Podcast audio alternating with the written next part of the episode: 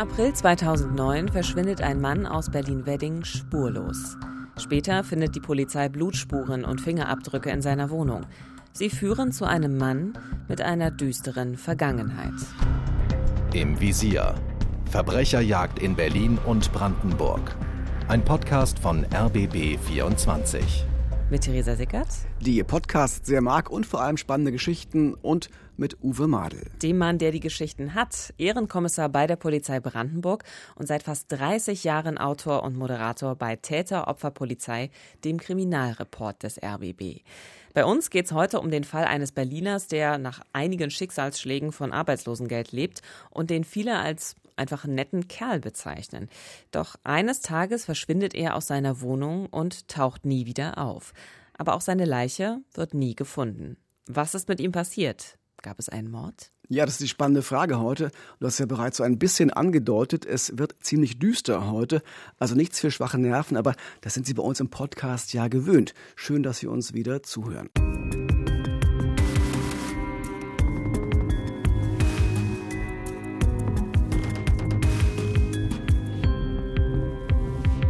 April 2009. Der 45-jährige Detlef G. lebt in der Drontheimer Straße im bunten, multikulturellen Berlin-Wedding. Christian Romay ist Sozialarbeiter. Er kümmert sich um den ALG-2-Empfänger, hilft ihm im Alltag. Als Detlef G. sich länger nicht meldet, fährt Christian Romay in die Drontheimer Straße. Für Täteropfer-Polizei kommt er Jahre später noch einmal zurück in das Haus, in dem Detlef G. gewohnt hat. Hier waren die Briefkästen und einer davon, ich habe es noch genau vor dem Auge, weiße Briefkästen, einer davon war knüppelvoll mit Werbung. Christian Romay sieht sofort, dass Detlefs Briefkasten mindestens zwei Wochen nicht geleert worden ist. Er geht in den zweiten Stock. Ich kam hoch und merkte, na klar, nicht nur ich vermisste ihn, sondern auch ein Kumpel. Da war ein gelber Zettel dran mit den Worten, Detlef, melde dich, ähm, wo bleibst du? Dann, dann ahnt man schon, da ist was passiert. Christian Romay informiert die Polizei. Doch als die Beamten die Wohnung betreten, finden sie keine Spur von Detlef. Nichts deutet auf ein Verbrechen hin, nur eins fällt auf. Die Wohnung ist auffällig sauber. Die Polizei geht lange von einem Vermisstenfall aus, doch sieben Monate nach seinem Verschwinden, im Januar 2010, wird aus dem Vermisstenfall ein Mordfall. Zunächst war es wirklich ein Vermisstenfall. Es gab erstmal keine Anzeichen für ein Verbrechen. Vielleicht war Detlef ja irgendwo hingefahren, wollte allein sein oder hat Freunde besucht, die man in seinem Umfeld in Berlin nicht kannte. Erwachsene dürfen ja jederzeit selbst bestimmen, wo sie leben möchten und müssen da auch keine Rechenschaft ablegen. Doch als Detlef dann nach vielen Wochen nicht wieder auftauchte und auch sein Arbeitslosengeld mehrfach nicht abholte, da begann die Vermisstenstelle dann doch intensiver nachzuforschen. Also offensichtlich werden Sie so ein bisschen hellhörig und wundern sich, okay, wo ist dieser Mann geblieben? Was genau unternimmt dann die Polizei? Die Ermittler haben sich erstmal seine Wohnung genau angeschaut, so eine kleine Zwei-Zimmer-Wohnung in der zweiten Etage im Hinterhof. Da war ja zunächst nichts weiter auffällig, außer dass sie sehr sauber und aufgeräumt und geputzt aussah. Und dann überlegte man, vielleicht ist sie ja doch zu sauber. Warum gibt sich jemand solche Mühe, wenn er ohnehin verschwinden hm. will?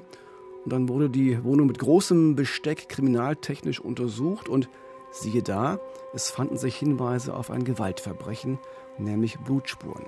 Also offensichtlich ist Detlef doch nicht abgehauen. Also wahrscheinlich hat hier ein Kampf, vielleicht ein Angriff stattgefunden und hinterher hat jemand dann die Wohnung sehr sorgfältig gereinigt. Genau so war es. Mit bloßem Auge war da zuerst nichts zu sehen, aber alles wirkte auch blitzblank. Aber mit Hilfe eines Spezialmittels konnte die Polizei die Blutspuren in der Wohnung wieder sichtbar machen.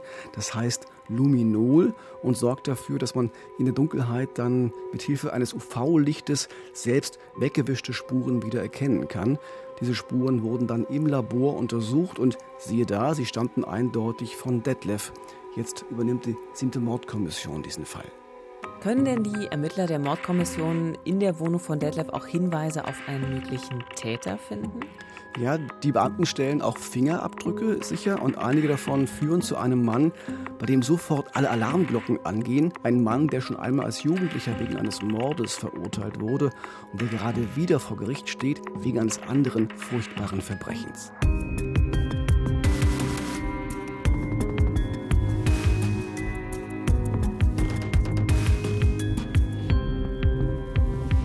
Seit Frühjahr 2009 wird Detlef aus dem Wedding vermisst. Später stellen die Ermittler in dessen Wohnung Blutspuren und Fingerabdrücke sicher. Die Fingerabdrücke führen zu David K. Uwe, wer ist dieser Mann? Das ist ein 37 Jahre alter Mann, der früher mal im Schaustellergewerbe war und jetzt und wieder so als Dachdeckergehilfe jobbte. Und dieser Mann wird dringend verdächtigt, 2010 eine Frau in Düsseldorf umgebracht zu haben. Dieser Mord passierte also etwa ein gutes Jahr, nachdem Detlef in Berlin verschwunden war. Und nun steht David K. im Januar 2011 in Düsseldorf vor Gericht. Ein Verfahren, das damals für großes Aufsehen gesorgt hat in Nordrhein-Westfalen. Auch viele Medien haben berichtet, denn David K. muss bei der Tat wie im Blutrausch gewesen sein. Sein Opfer war schwer zu identifizieren, äußerst brutal muss dieser Mörder zugeschlagen haben. Im vergangenen Sommer stellten Gerichtsmediziner rund 40 Stichwunden an der Leiche einer Frau fest. Also wirklich sehr brutal. 40 Stichwunden, also egal was man vorhat, aber ähm, 40 Stichwunden wären nicht nötig gewesen. So viel, glaube ich, kann man das festhalten. Übersprungshandlung ja. auch. Ja.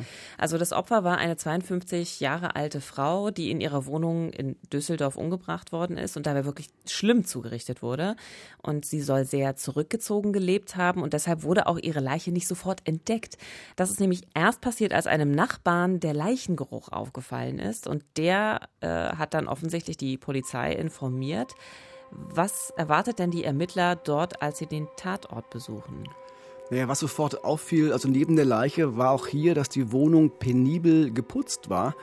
Es standen aber noch zwei Plastiktüten mit blutverschmierten Gegenständen im Flur sowie zum Abtransport hingestellt. Das heißt, vermutlich wollte der Täter auch hier die Leiche und äh, alle anderen Spuren verschwinden lassen, muss aber irgendwie gestört worden sein und ist dann geflüchtet. Die Polizei entdeckt auch hier Fingerspuren, die zu dem bereits vorbestraften David K. führen. Er konnte dann von Zielfahndern in Hamburg in St. Pauli festgenommen werden. An den Schuhen, die er bei der Festnahme trug, konnten später auch Blutspuren der Frau des Opfers gesichert werden.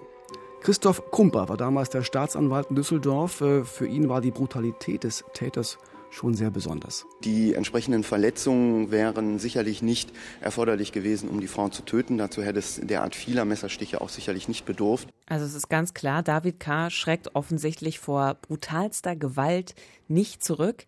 Was weiß man denn noch über diesen David K., außer dass er auch schon in seiner Jugend mal einen Mord begangen haben soll?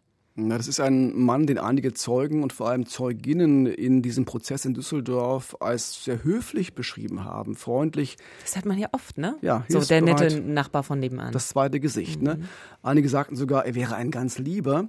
Und gleichzeitig ist David K. eben offenbar ein brutaler Serienkiller, Bereits mit 17 Jahren hat er zum ersten Mal getötet. Damals lockte er ein Kind, ein sieben Jahre altes Mädchen, in einen Keller in Heinsberg. Das kennen wir heute als ersten Corona-Hotspot in Deutschland. Dort hat er das Kind dann missbraucht und erwürgt. Er wird dann, weil er erst 17 war, wegen Mordes zu sieben Jahren Jugendstrafe verurteilt. Also schrecklich und auch erschütternd, finde ich, dass jemand in so jungen Jahren schon so brutal vorgeht. Und man muss ja sagen, eigentlich war das erst der Auftakt einer Serie, denn danach ging es weiter. Genau, zwei Jahre nach der Haftentlassung schwamm in Hamburg eine Frauenleiche mit Würgemalen und Stichwunden in einem Kanal. Das war im Jahr 2000. Auch an diesem Fall gab es Spuren, die zu David K. führten, aber am Ende musste das Verfahren gegen ihn eingestellt werden, weil die Beweislage nicht ausreichte.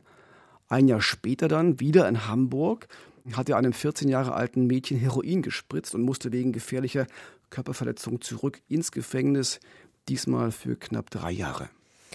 Also David K. hat offensichtlich eine durchaus dicke Akte und äh, eine kriminelle Vergangenheit vorzuweisen. Und auch der Mordverdacht aus Berlin, also an Detlef G., ja, der Eingangsfall, die spielen natürlich auch in diesem Prozess in Düsseldorf 2011 eine Rolle. Denn es wird deutlich, dieser Mann ist gefährlich und brutal.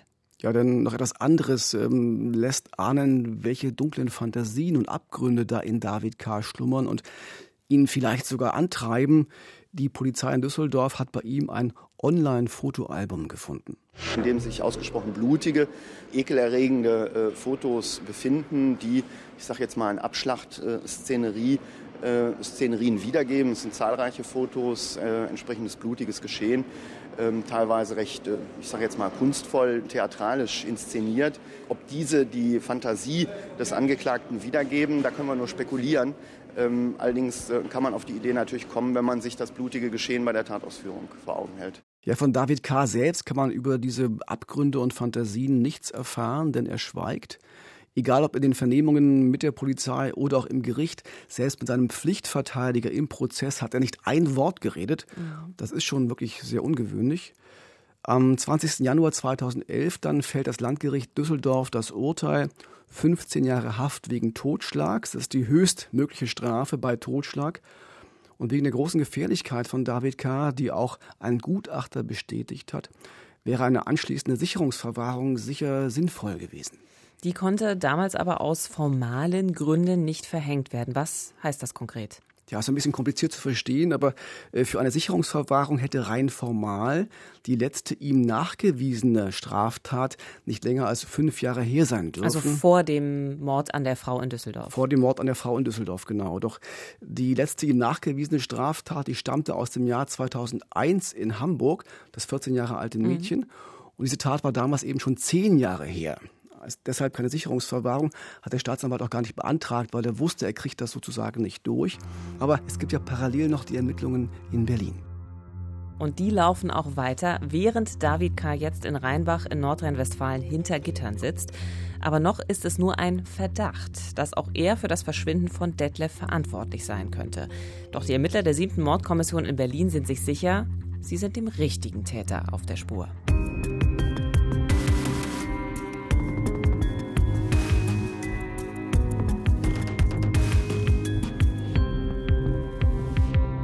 Frühjahr 2018.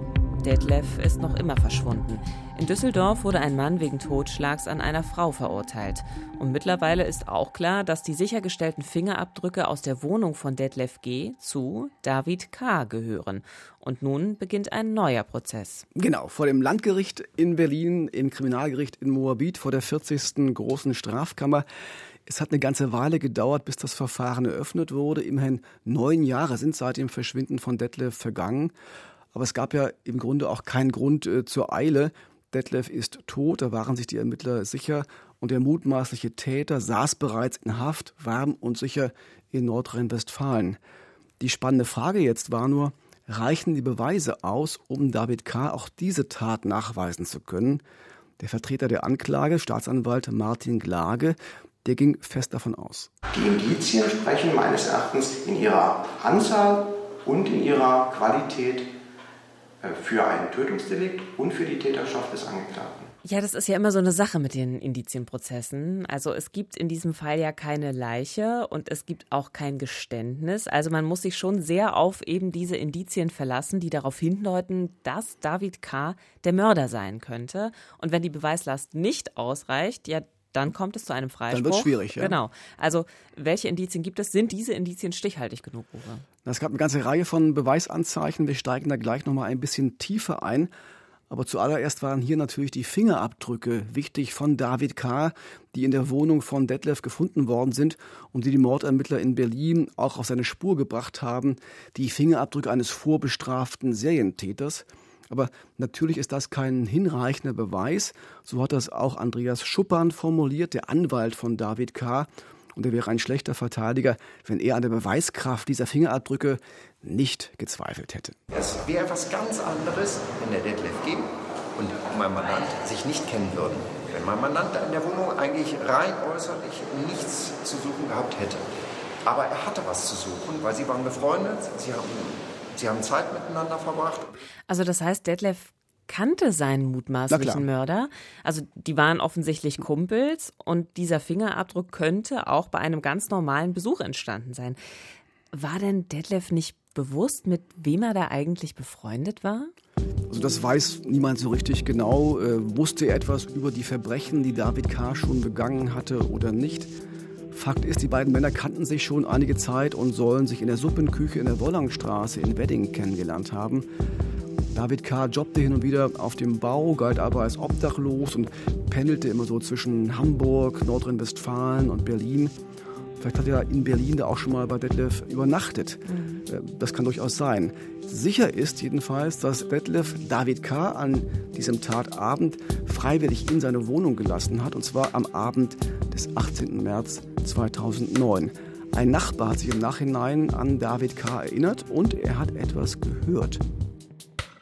Dann soll es zu einem Streit gekommen sein. Der Zeuge will dann ein Gepolter gehört haben, als ob Möbel verrückt wurden oder irgendwas umgefallen sei. Geschrei, ein lauter Streit. Erzählt uns Staatsanwalt Martin Glage. Und es war ein Streit, der an diesem Abend laut Anklage tödlich endete. Doch die Leiche von Detlef, die war und blieb verschwunden.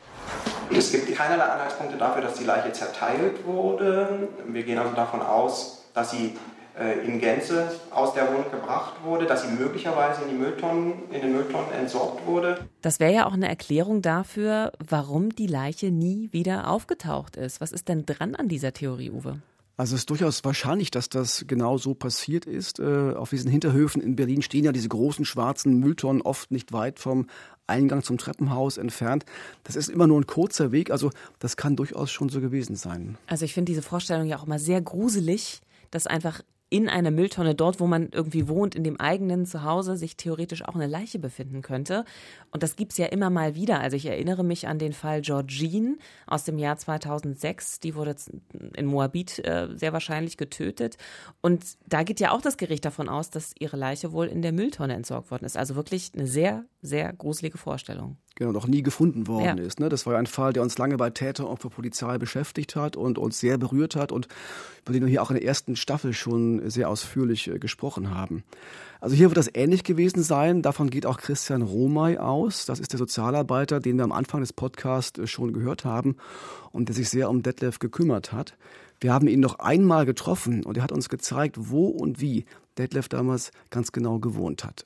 Das ist der Innenhof, wo Detlef lebte. Ich sage Detlef, wir duzen uns. Der Innenhof, wo Detlef lebte, hier oben in der zweiten Etage, war ein netter Kerl gewesen. Ich freute mich über äh, Detlef, wenn er kam. Wir konnten toll sprechen über die kleinen und großen Sorgen des Lebens. Und Christian Romay zeigt uns auch die ehemalige Wohnung von Detlef, in der heute natürlich längst andere Mieter wohnen. Aber wir durften freundlicherweise noch mal in die Wohnung hinein und er konnte uns dann vor Ort ganz genau beschreiben, wie das aussah, als er 2009 gemeinsam mit der Polizei in der Wohnung war, nachdem Detlef verschwunden war. Hier stand die Klappcouch, aber nur der Rahmen, das bloße Gerüst. Und den beiden Beamtinnen und mir fiel auf, da fehlt doch was, die Bettwäsche und die Matratze. Das war, er musste ja irgendwo drauf schlafen, alles war da, aber wo war die Bettwäsche, wo war die Matratze? Ja, diese Fragen und auch diese Aussagen hat Christian Romay dann auch 2018 äh, vor Gericht gestellt und gemacht. Und man kann sich vielleicht vorstellen, was mit der Bettwäsche und der Matratze passiert sein könnte. Ja, es ist eine schreckliche Vorstellung, finde ich ehrlich gesagt. Also Detlef eingewickelt in dieser Matratze, entsorgt auf dem Müll. Ich komme oft durch die Straße hier und äh, die Erinnerung steigt dann auf und ich überlege mir, was war da eigentlich passiert? War es wirklich so, dass Detlef in der Wohnung umgebracht wurde? War es wirklich so, dass dann der Täter äh, Detlef einfach über die Mülltonnen, ja, wie sagt man, entsorgt hat? Das hat niemand verdient, gerade Detlef nicht. Er war ein feiner Kerl. Ja, und Christian Romal, der als Sozialarbeiter schon viel erlebt hat und viel gesehen hat in seinem Leben, der hat wirklich geschluckt an der Stelle. Man hat ihm wirklich angemerkt, dass ihn das sehr bewegt hat. Am Ende aber ist dieser Ablauf nur eine Vermutung, ein sehr wahrscheinlicher Ablauf, klar, aber ob es wirklich so war, das weiß nur David K. und der schweigt auch in diesem Prozess vor dem Landgericht in Berlin. Ja, und das bietet für die Verteidigung, für den Anwalt Andreas Schuppern immer wieder die Gelegenheit, den von der Staatsanwaltschaft so geschilderten Tatablauf in Zweifel zu ziehen. Knackpunkt ist natürlich in erster Linie, dass wir keine Leiche haben. Wenn wir eine Leiche hätten, dann könnte man ja diese dahingehend untersuchen, ob eventuell Fingerabdrücke, DNA-Spuren meines Mandanten sich an ihm befinden. Haben wir nicht, deswegen kann eine Verbindung nicht hergestellt werden. Ja, doch im Prozess spielen dann weitere Indizien, weitere Spuren eine Rolle, die David K. belasten. Wir haben ja vorhin schon kurz über die weggewischten Blutspuren gesprochen, die Kriminaltechniker wieder sichtbar gemacht haben und die sich zum Teil unterm Sofa befanden, was dafür sprechen könnte, dass Detlef K. direkt vor der Couch erschlagen worden ist. Ja, aber reicht das als Beweis? Also, wir sind ja in einem Indizienprozess. Es ist schwierig, weil es sagt ja nicht so wahnsinnig viel darüber aus, ja, dass David K. auch was unbedingt mit diesen Blutspuren zu tun haben muss. Also erstmal ist ja einfach nur Blut in dieser Wohnung gefunden worden. Da hast du vollkommen recht, Theresa. Aber die Kriminaltechniker finden in den unter UV-Licht sichtbar gemachten Blutspuren noch etwas anderes, nämlich einen Schuhabdruck. Diese Schuhabdruckspur kann man doch ziemlich eng mit der Tat in Verbindung bringen, wenn wir davon ausgehen, dass es sich um eine Blutspur handelt. Ja, und dieser Schuhabdruck hat ein ziemlich ungewöhnliches und damit sehr markantes Sohlenmuster. Das gleichen die Experten vom LKA Berlin dann mit einer bundesweiten Schuhdatenbank Was ab. es alles gibt. Sowas gibt es wirklich in der Tat. Ist auch sehr wichtig bei Ermittlungen. Ja. Und sie haben Glück, es gibt einen Treffer und was für einen. Dieser Sohlenabdruck passt ähm, zu Arbeitsschuhen, die auf einem Foto zu sehen sind, auf welchem der Angeklagte fotografiert wurde, zu sehen ist. Da hat er genau solche Arbeitsschuhe an.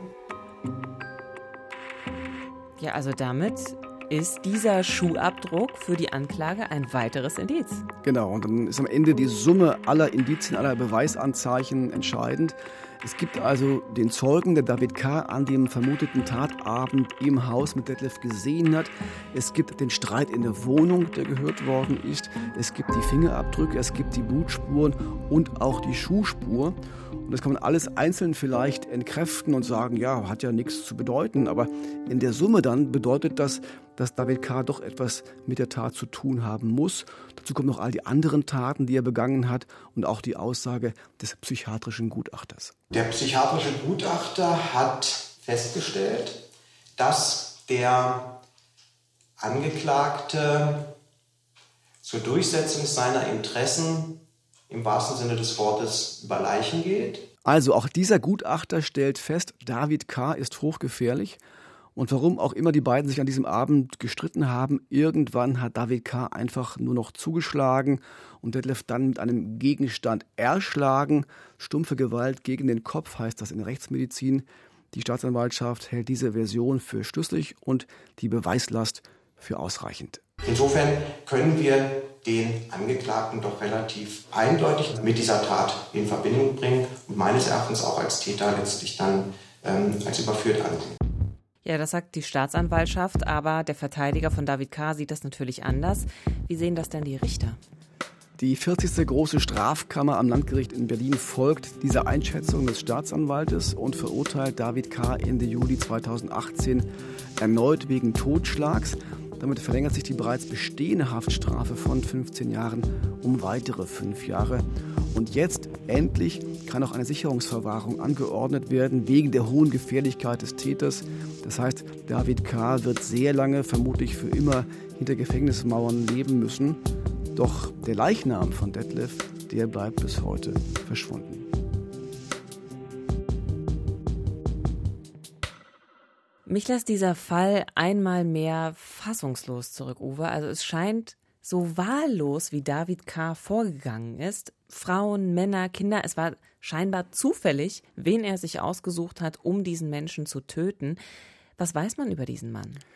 Wir haben ihn ja vorhin schon so ein bisschen äh, beschrieben. Äh, er konnte offenbar eine sehr freundliche Fassade haben eine Ex-Freundin von ihm, eine Jugendliebe, mit der er lange zusammen war und das sogar noch nach dem Mord an dem kleinen Mädchen Anfang der 90er Jahre. Unvorstellbar. Ja, diese Frau beschreibt ihn so als verschlossenen Einzelgänger, aber eben auch als sehr liebevollen Partner.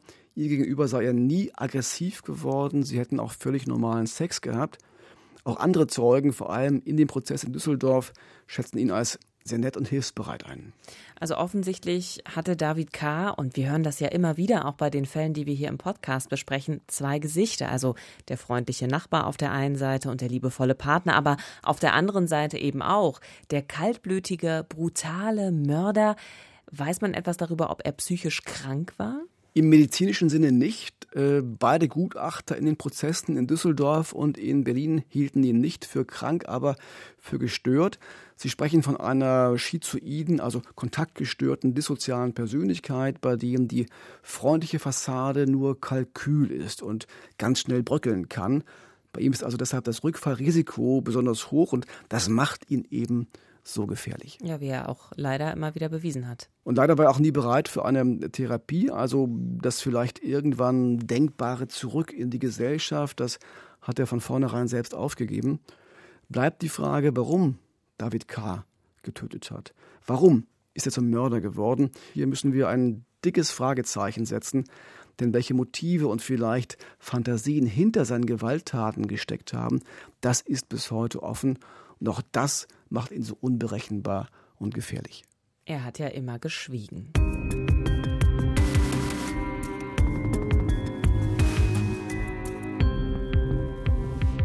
Nächste Woche beschäftigen wir uns mit einem weiteren spektakulären Fall. Im Jahr 87 versetzt ein anonymer Anrufer Berlin-Marzahn in Angst und Schrecken. Er befiehlt Kindern am Telefon, ihre Geschwister zu töten. Vielen Dank fürs Zuhören. Wir sind im Visier Verbrecherjagd in Berlin und Brandenburg. Und wenn es Ihnen gefallen hat, dann abonnieren Sie gerne unseren Podcast und wir freuen uns auch immer über eine gute Bewertung. Ich hoffe, Sie können heute Nacht wieder gut schlafen.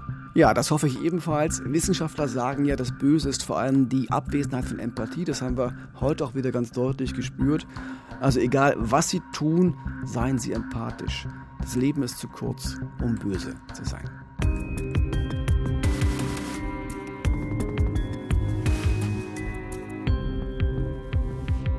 Im Visier Verbrecherjagd in Berlin und Brandenburg ist eine Produktion des RBB.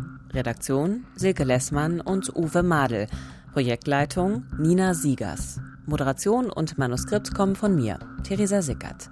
Neue Folgen gibt es immer sonntags auf allen gängigen Podcast-Plattformen und in der ARD Audiothek, sowie auch die Folgen unserer ersten Staffel von Im Visier. Im Visier. Verbrecherjagd in Berlin und Brandenburg. Ein Podcast von RBB 24.